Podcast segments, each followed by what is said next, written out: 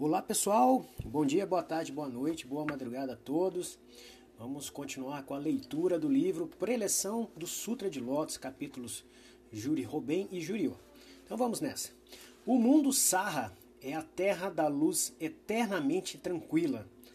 Sakyamuni afirma logo no início que desde que atingiu o estado de Buda no remoto passado de Goiaco Jintengo, sempre veio pregando e ensinando a lei e instruindo as pessoas nesse mundo sarra.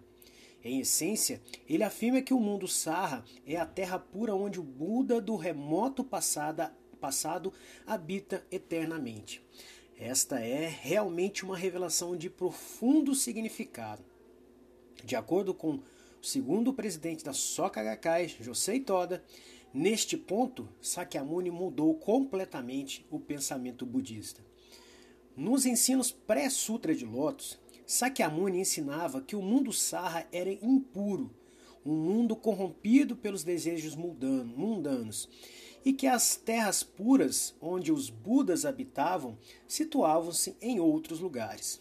Por exemplo, ele ensinava que o Buda Amida, vida infinita, vivia na região ocidental do universo, na chamada terra pura da suprema felicidade. E o, e o Buda Yakushi, mestre dos remédios, vivia no mundo da esmeralda pura na região oriental do universo. Basicamente, essas explicações dos ensinos provisórios ainda figuravam no ensino teórico, primeira metade do Sutra de Lotus.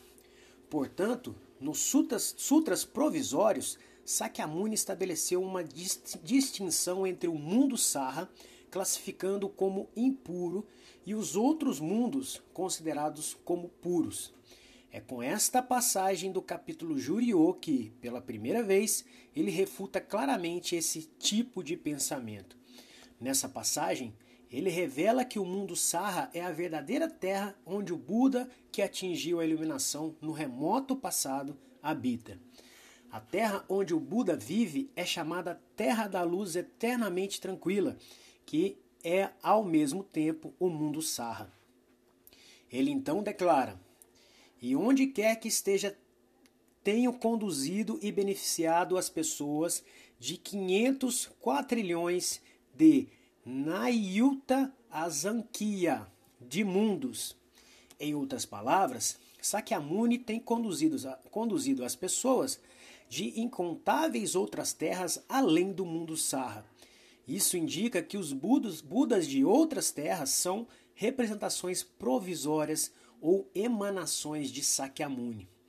Na escritura Abertura dos Olhos, Nichiren Daishonin diz: Quando o Buda Sakyamuni revelou que havia atingido a iluminação num distante passado, ele tirou o mundo Sarra das mãos de Bonten e do rei demônio do sexto céu, que o governaram anteriormente, e tomou posse dele.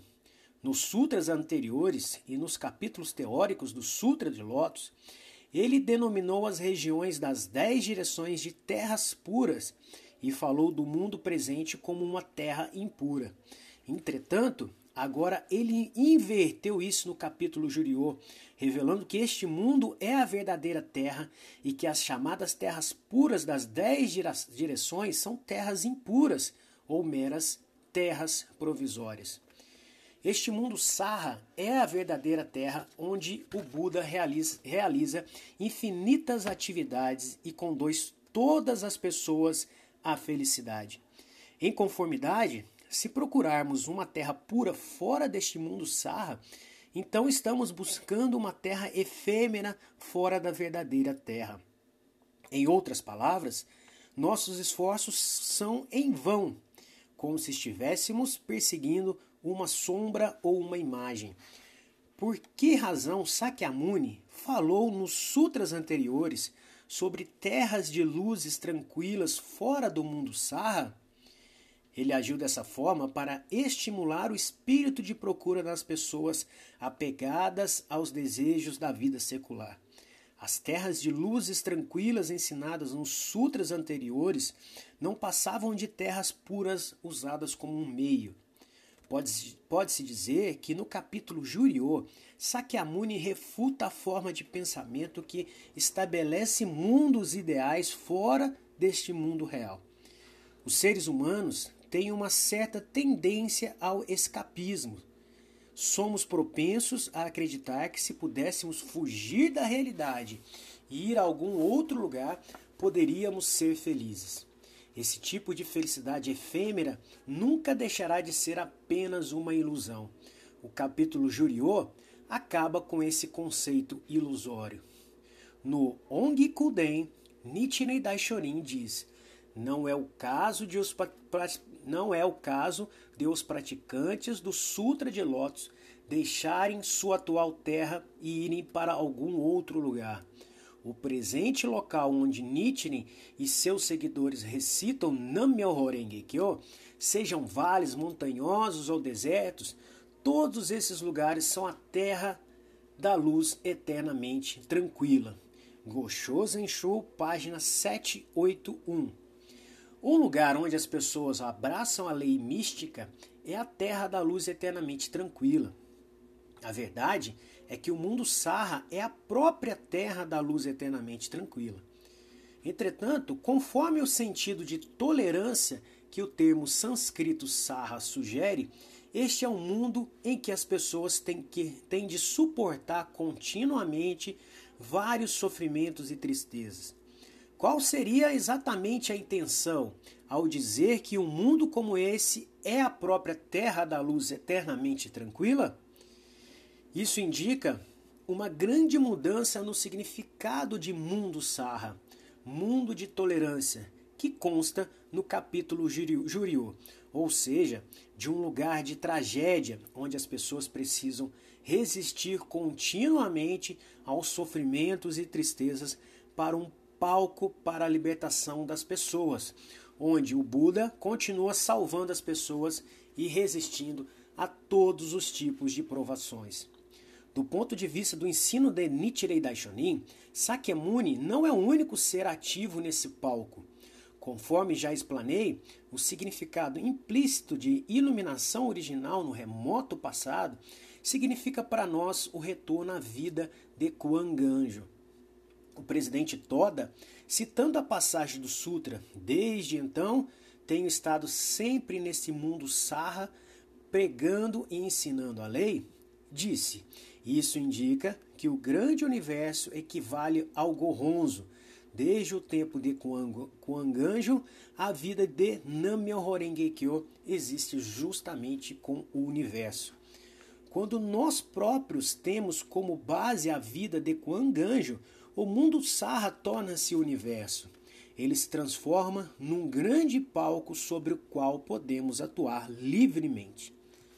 Quando abraçamos a lei mística e evidenciamos a grande vida de Kuanganjo, nós, pessoas comuns, podemos manifestar nossa verdadeira identidade como defensores da missão de dedicar a própria vida à libertação de todas as pessoas, resistindo tranquilamente às dificuldades do mundo sarra.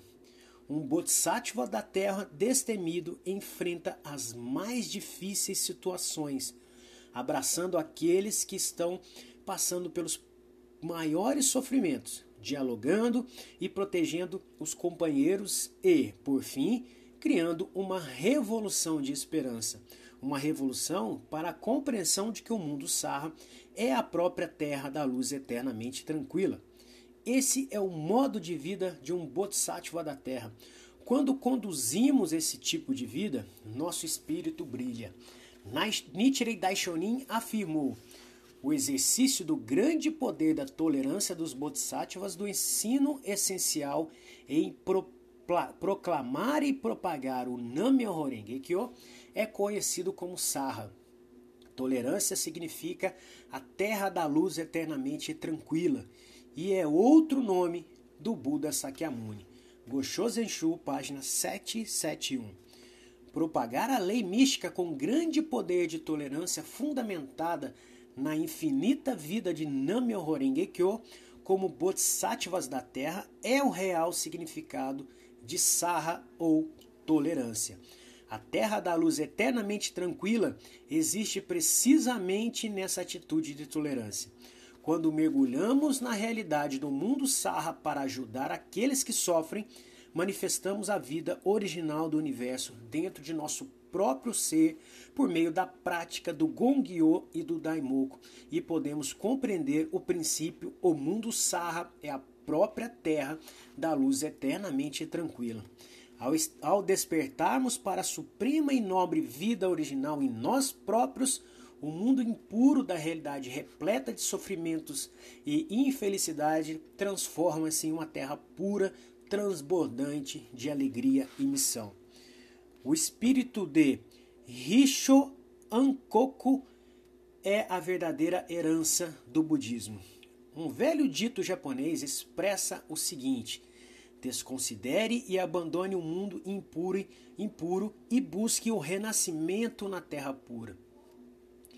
Por um longo tempo, o budismo foi visto como uma religião com tendências para o escapismo, um ensino passivo e fora da realidade, assim como mostra esse ditado que clama às pessoas rejeitarem o mundo real repleto de sofrimentos e almejarem renascer na terra pura da suprema alegria após a morte. Mas o conceito de uma terra pura fora da realidade não passa de um meio exposto de acordo com a capacidade de compreensão das pessoas. Embora esse ensino for, conso, embora esse ensino ofereça consolo temporário, não possibilita atingir a verdadeira felicidade. Em seu tratado, Shuko Koga Kokahon sobre a proteção do país, Nichiren Daishonin questiona se, questiona se aqueles que praticam o Sutra de Lótus devem orar para renascer em uma terra pura.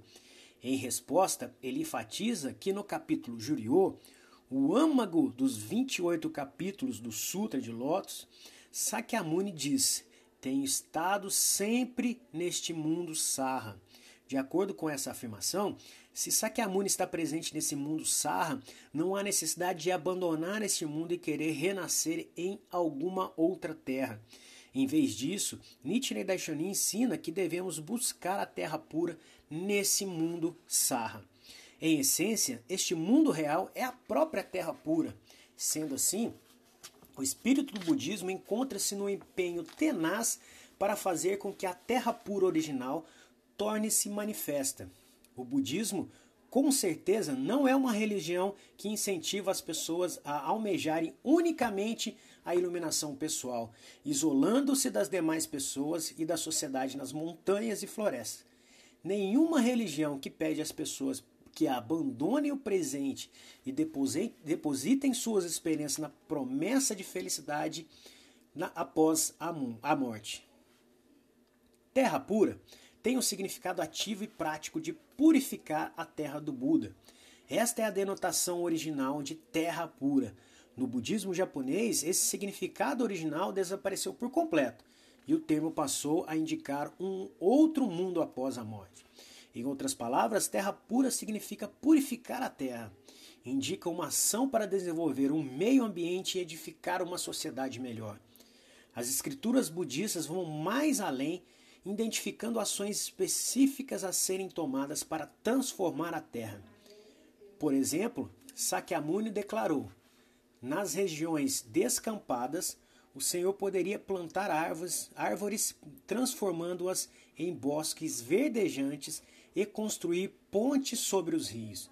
Nas regiões áridas, poderia cavar poços e irrigar a terra. Poderia ainda construir áreas para descanso nas estradas para todos os viajantes.